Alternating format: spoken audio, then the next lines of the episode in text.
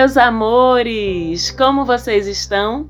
Eu aqui estou ótima e sou Marcela Marques. Essa é mais uma edição do Mapa da Maga, onde a gente vai analisar o céu astrológico da semana que vai do dia 28 de dezembro até o dia 3 de janeiro, última semana de 2020.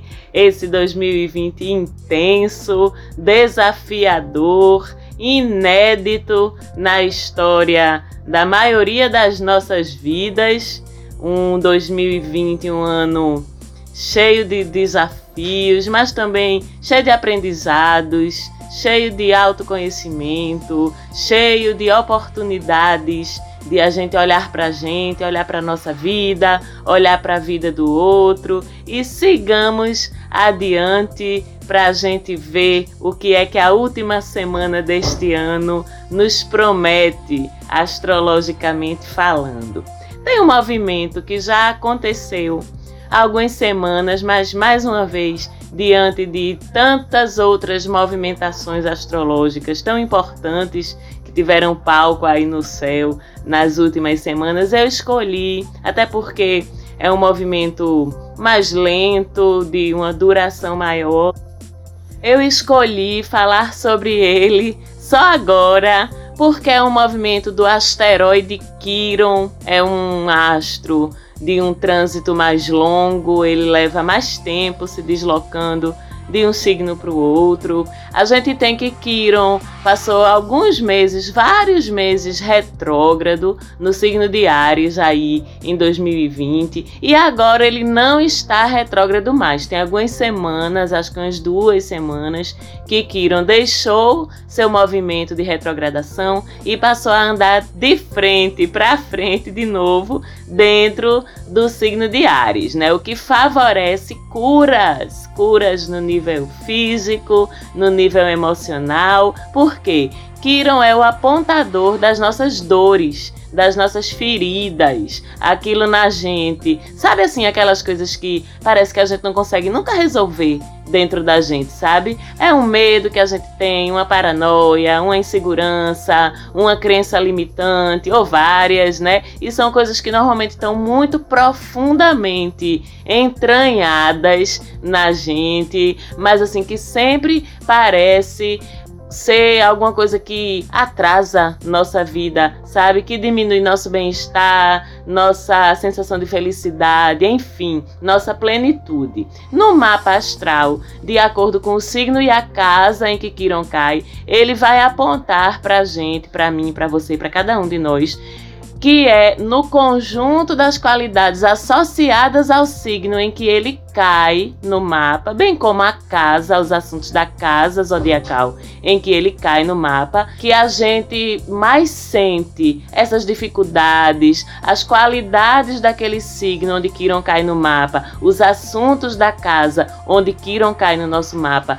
são desafiadores pra gente, não fluem, são dolorosos, sabe? Ali a gente tem uma fragilidade, uma dificuldade imensa de colocar em movimento aquelas energias daquele signo. E parece que a área da vida ou as áreas da vida simbolizadas pela casa em que ele tá são sempre um campo da vida da gente que a gente não consegue se organizar, que traz aperreio pra gente, que traz sofrimento, enfim, não flui, não flui do jeito que deveria ser. São potenciais reprimidos, porque a gente tem a crença, ou essa crença foi construída na gente de que não é bom naquilo, não é boa naquilo, que não temos direito, entre aspas, aquelas qualidades na vida da gente, ou que não temos o direito, entre aspas, de sermos felizes nos assuntos daquela casa onde queiram estar, enfim,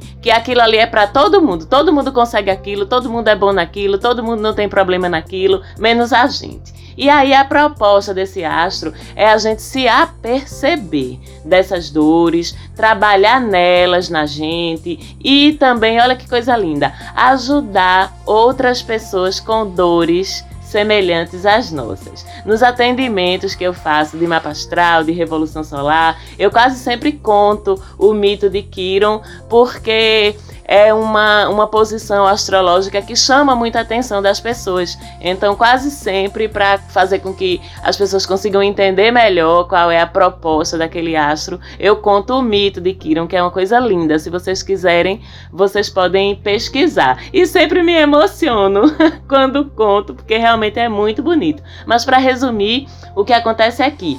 Quando a gente reconhece nossas feridas, né, quando a gente se conscientiza delas e quando a gente trabalha para resolver essas feridas, essas dores na gente, não só quando a gente consegue isso, a gente ganha aquele conjunto de qualidades que estava de alguma forma represado por essas feridas, como ainda a gente consegue se colocar numa posição de ajudar os outros sabe? É, pelo nosso exemplo de superação, de compreensão daquilo, através de aconselhamento. É como se a gente conseguisse percorrer um trecho maior daquela estrada relacionada com aqueles assuntos ou com aquelas dores. E aí a gente fica um pouquinho mais, entre aspas, à frente dos outros, por assim dizer, na estrada da cura. É por isso que a gente chama, inclusive na, na astrologia, Kiron de o curador ferido, porque ele é aquele que já passou por aquela dor já aprendeu a lidar com ela e aí fica em condições de ajudar pessoas que estão um pouquinho mais para trás na estrada dessa cura. E aí, já no trânsito, isso aqui irão no mapa astral da gente, ok? Já no trânsito, que é o movimento do céu que a gente analisa aqui no mapa da maga, no caso semanalmente, aí o que é que Kiron indica no trânsito? Aquele momento, de forma geral, que aquele tipo de energia do signo onde ele está vai estar mais indisponível, entre aspas, para a gente, mais difícil de acessar ou é acessado de um jeito distorcido, problemático, enfim, não está disponível para a gente de um jeito puro, de um jeito límpido. E o trânsito de Quirón é longo e ainda, além de longo, irregular. Tem signo que Quirón passa dois anos, tem signo que Kiron passa quatro anos. Tem signo que Kiron passa oito anos. Até oito anos ele pode passar dentro de um signo. E agora, especificamente, ele está em Ares, sinalizando de uma forma coletiva feridas nos assuntos de Ares, né? Confiança, energia, vitalidade, coragem, vigor para correr atrás das coisas, enfim, sinaliza a dificuldade da gente gerir a energia ariana que é a energia da combatividade em nosso favor, gerir essa energia de uma forma positiva para a gente. Enquanto ele estava retrógrado, e foram vários meses em que Kiron estava retrogradando, talvez a gente tivesse reconhecendo essas coisas em nós, sabe? Olhando para dentro da gente e se perguntando para a gente: por que, é que eu não consigo seguir adiante com tal coisa? Ou então, por que é que eu não consigo me impor em tal situação? Por que é que eu não tenho coragem de fazer isso, de fazer aquilo? Ou então, por que é que eu não consigo controlar direito minha impaciência, minha agressividade, minha ansiedade, meu nervosismo? Ou então, por que é que eu planejo, planejo, planejo tal coisa, mas nunca consigo começar? Nunca consigo dar início às coisas que na minha cabeça já está tudo planejado, tudo certinho. Por que é que elas não saem da minha cabeça, nem sequer para o papel? Esses são os tipos de perguntas que podem ter passado pela cabeça da gente durante a retrogradação de Kiron. E agora que ele retoma o movimento direto, a gente pode até ter chegado há algumas respostas para essas perguntas. É justamente o que? A identificação das feridas, a identificação das crenças limitantes, dos bloqueios por trás desses porquês, que são as respostas a esses porquês. E essa é a proposta de Kiron, sinalizar isso para a gente, ajudar a gente a identificar tudo isso e assim não é ficar olhando achando bonitinho, né? Olha como eu estou tão trabalhados no autoconhecimento, não. É para a gente resolver aquilo, para a gente trabalhar neles. E assim, de uma forma bem interessante, já que a astrologia tem vários níveis de interpretação, o individual e o coletivo, o físico, o emocional, o psicológico, o espiritual. Kiron fala também de saúde física e de curas físicas. Então a gente já traz um significado para o coletivo dessa volta dele ao movimento direto. Falando em termos de pandemia, por exemplo, veja aqui: enquanto ele estava retrógrado, era justamente o período de examinar a questão da pandemia, do vírus, o período das perguntas. Como é que o coronavírus age? Como é que ele se espalha? Como é que ele funciona? Como é que se trata a Covid? Como é que se previne a Covid? Como desenvolve uma vacina eficaz? Etc, etc, etc. Ou seja, o tempo das perguntas enquanto estava acontecendo a retrogradação. Agora, com ele em movimento direto, chega o tempo das respostas. As respostas começam a chegar. E na sequência das respostas, o movimento de curar de mudar aquilo, né? De lidar com a ferida coletiva que é a Covid-19 e de, através dos estudos, do conhecimento, começar a disseminar a cura, o tratamento para as outras pessoas. Vocês veem como tem um paralelo entre os movimentos de Kiron acontecendo de um jeito individual, como eu falei lá atrás, e como eles repercutem também na esfera do coletivo, e enquanto Kiron tiver em Ares, ainda até 2026. Tá? Então temos muito tempo para trabalhar isso, não tem desculpa. É um tempo de evidenciar os males relacionados com a nossa combatividade ou falta de a nossa agressividade ou falta de, a nossa capacidade ou incapacidade de nos defendermos quando somos atacados, quando somos contrariados. É um tempo de evidenciar os males da violência e da inércia, da coragem e da falta de coragem, da competitividade, das disputas, enfim. Isso tanto coletiva quanto individualmente, quanto eu já falei. Como funciona para cada um de nós, e aí podem ser faltas, ou excessos, ou desvios, ou medos relacionados aí com essas palavras-chave arianas que eu acabei de falar. Vai depender de que, como isso vai agir na sua vidinha particular, na minha vidinha particular. Isso mesmo, vai depender das casas onde Kiron está transitando no seu mapa, das relações que são os aspectos que ele vai formar com outros astros no seu mapa astral. Aí é só você olhar lá. Vocês já sabem como funciona, mas se tiver dificuldade, fala comigo lá no arroba mapa da maga no Instagram, que eu ajudo a identificar com o maior prazer. E se você não tem o seu mapa astral ainda, por favor, né? Em plena nova era, em pleno despertar coletivo, a Terra ascendendo para a quinta dimensão e tu ainda aí perdido sem saber como se posicionar no meio de tudo isso.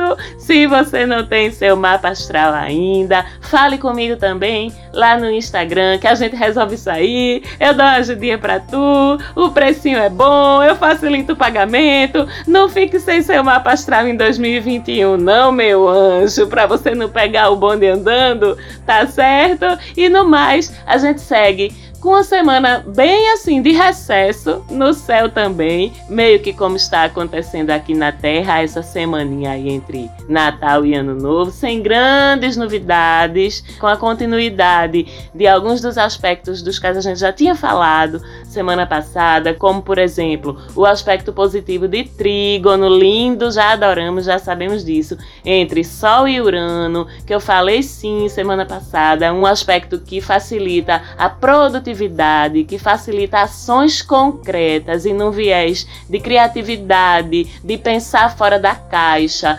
Coletivamente, esse trígono é um facilitador, por exemplo, de inovações tecnológicas, descobertas científicas que trazem um bem maior, um bem para a coletividade, fazem a sociedade evoluir e também lindo um portal de aceitação, de tolerância, de a gente trabalhar pelo respeito à diversidade, à individualidade, à autenticidade de cada um. Esse trígono segue ativo a semana inteira. Individualmente, com ele, a gente pode notar nossa mente mais ágil, funcionando rápido, sabe aquele pô, pô, pô, pô, no instante você mata as charadas, no instante você resolve os problemas, com um acesso a ideias e soluções criativas que chegam pra gente do jeito uraniano, que é lindo, por flashes, por insights, sabe aquele negócio eureka? É bem isso como a nossa mente funciona com esse trígono aí. Urano vislumbra e antecipa o futuro, o novo, o diferente, o revolucionário, o surpreendente surpreendente, o que quebra paradigmas, tudo isso é assunto de Urano. E aí ele vem iluminado no ângulo positivo com o Sol. Quando isso acontece, o que é que acontece com esses vislumbres, com esse tipo de pensamento eureka, surpreendente?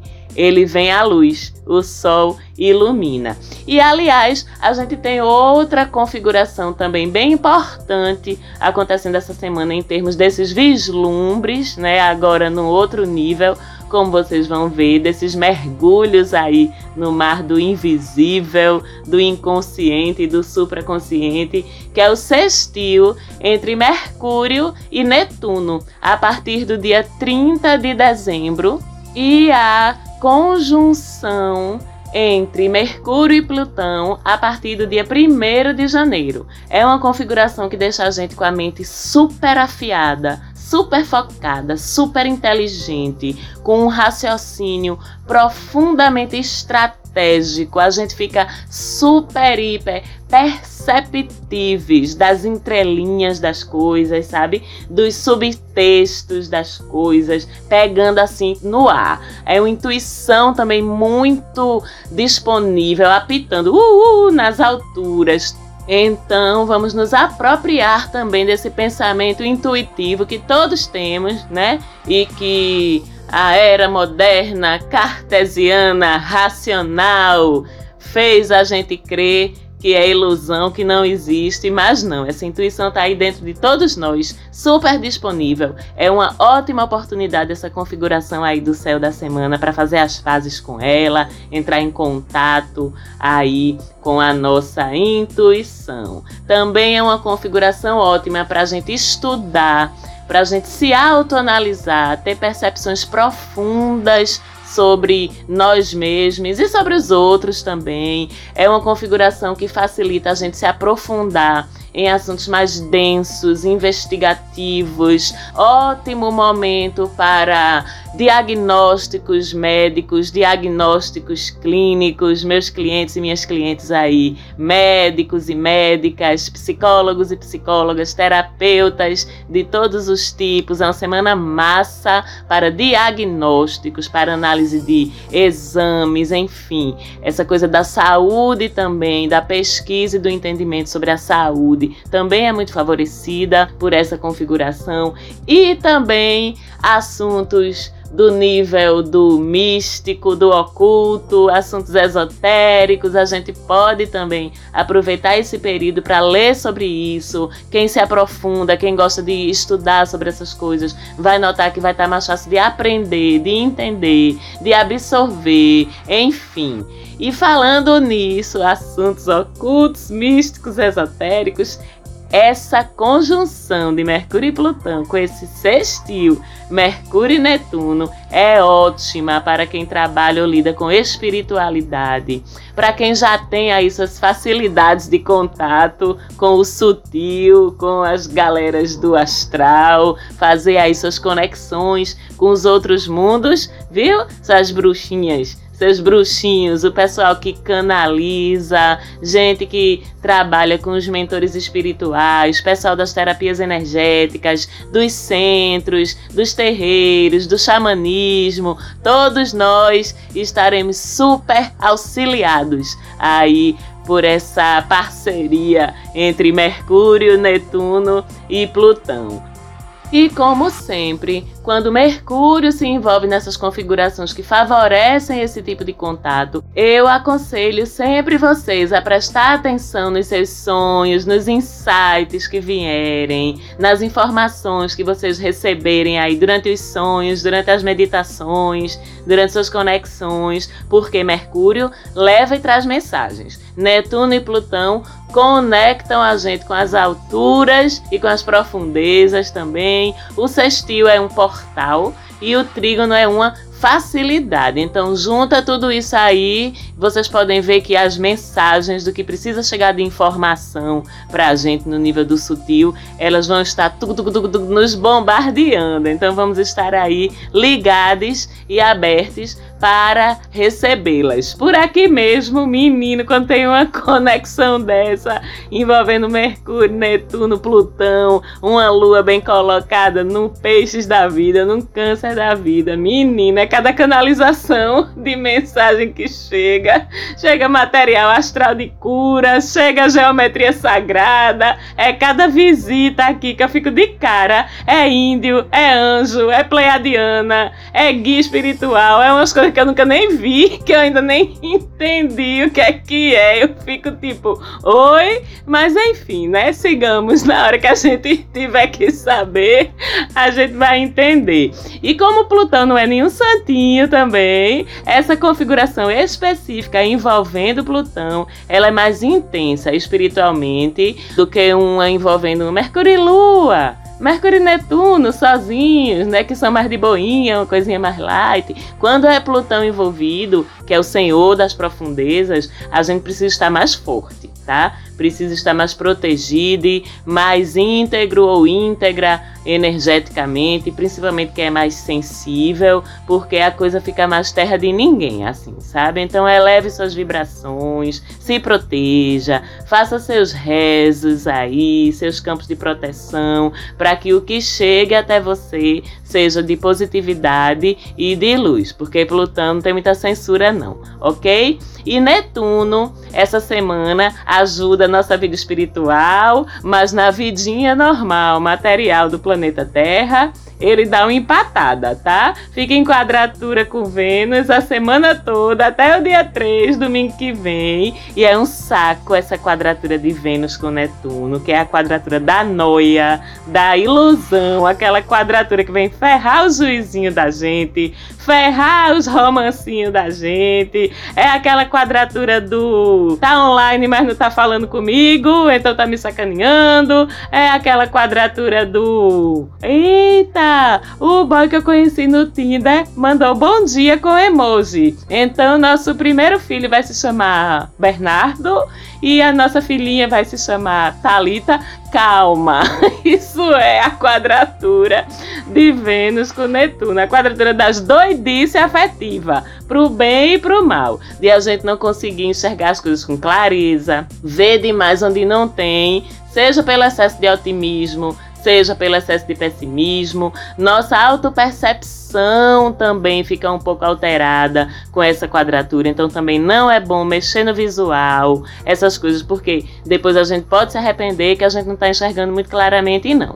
Então, já que essa semana não vai estar essas coisas todas para os amores e tal. Vamos aproveitar as facilidades espirituais e praticar um pouquinho de autoconhecimento, de conexão com a galera aí do invisível. Que tal? Não é uma semana de tomar decisões afetivas baseadas em achismos, nem em projeções, nem em paranoias. Vamos aproveitar, inclusive, e até usar essa conexão mais profunda, mais espiritual que vai estar disponível para ajudar a gente a refletir, separar separar o joio do trigo, usar a intuição para convocar a razão. Vocês entendem? Fazer movimentos mais embasados, tomar decisões mais embasadas apenas na semana que vem, ok? E Marte é outro que também segue infernizando em quadratura com Plutão. Essa semana toda continua o reforço do cuidado com a gente mesmo, aquele que eu falei semana passada. Tem uma tendência aí da gente ficar meio autodestrutivo mesmo, né? Podendo ter comportamentos arriscados ou judiar da gente mesmo de alguma forma, desde com excessos de autocobrança a acessos de autodesvalorização. E aí a coisa pode pesar um pouquinho, ou muito mesmo, tá? Não vou mentir, dentro da gente, ficar mais difícil aí de lidarmos com nossos próprios demônios e todos temos. Mais para frente, no meio da semana, ainda vem o danado do Saturno cobrador com a régua na mão para se juntar aí, chegar perto dessa quadratura, piorando um pouquinho aí essa situação. Então a gente vai passar a véspera de Ano Novo com essa configuração. Portanto, continua valendo o que falei sobre ela no programa da semana passada. Chegue lá se você não ouviu, que está lá disponível. Apesar das regras de isolamento social ainda estarem valendo, procure estar conectado, seja como for, com quem lhe ama, sinta-se amado, expresse também seu amor por aqueles que você acha que vão gostar ou precisar saber que são amados, que são queridos e que são valiosos. E a gente passa a noite do dia 31 para o dia 1 de janeiro com a lua cheia em leão. Ai, ai, oposta a Júpiter e Saturno.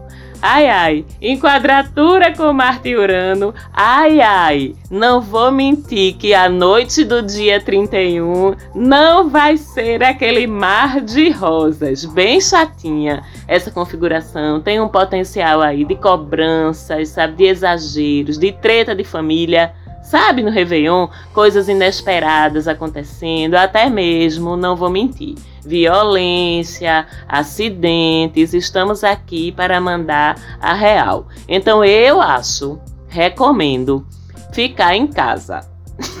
no Réveillon, não só pela pandemia, mas também por conta dessa configuração astrológica aí bem desafiadora. Fique recolhidinho, sozinho mesmo, com as pessoinhas que já estão convivendo com você, com as pessoinhas do seu agrado. Evite treta, faça uma coisinha mais íntima, esteja dentro de uma egrégora ajustada procure estar dentro de uma egrégora ajustada. Quando for meio-dia do dia 1, a maioria desses aspectos aí já vai ter se desfeito, né? Porque é a lua envolvida, enfim.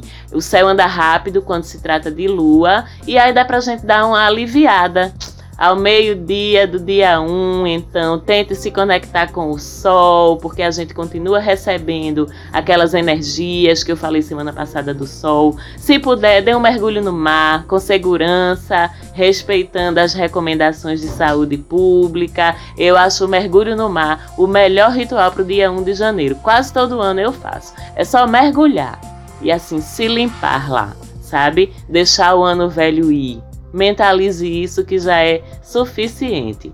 Então, muito obrigada pela companhia de vocês o ano todo. Eu sou só gratidão pelo carinho, pela confiança, pelas trocas, pelos feedbacks, pela comunidade que a gente formou aqui nos streamings. Não tem como a gente conversar, mas lá no Insta tem. E a gente conversa pra Dedéu lá, arroba Mapa da Maga. Na quarta-feira, dia 30, tem programa especial sobre 2021. Escuta lá também. Um beijo enorme, um ano de muita paz e muita saúde para todos nós. Falante áudio. Um beijo, muito obrigada sempre pelo apoio na produção do programa. Eu espero brevemente estar com vocês de novo no ano que vem. Eita, que piada! Um beijo muito grande, fiquem com Deus e até semana que vem.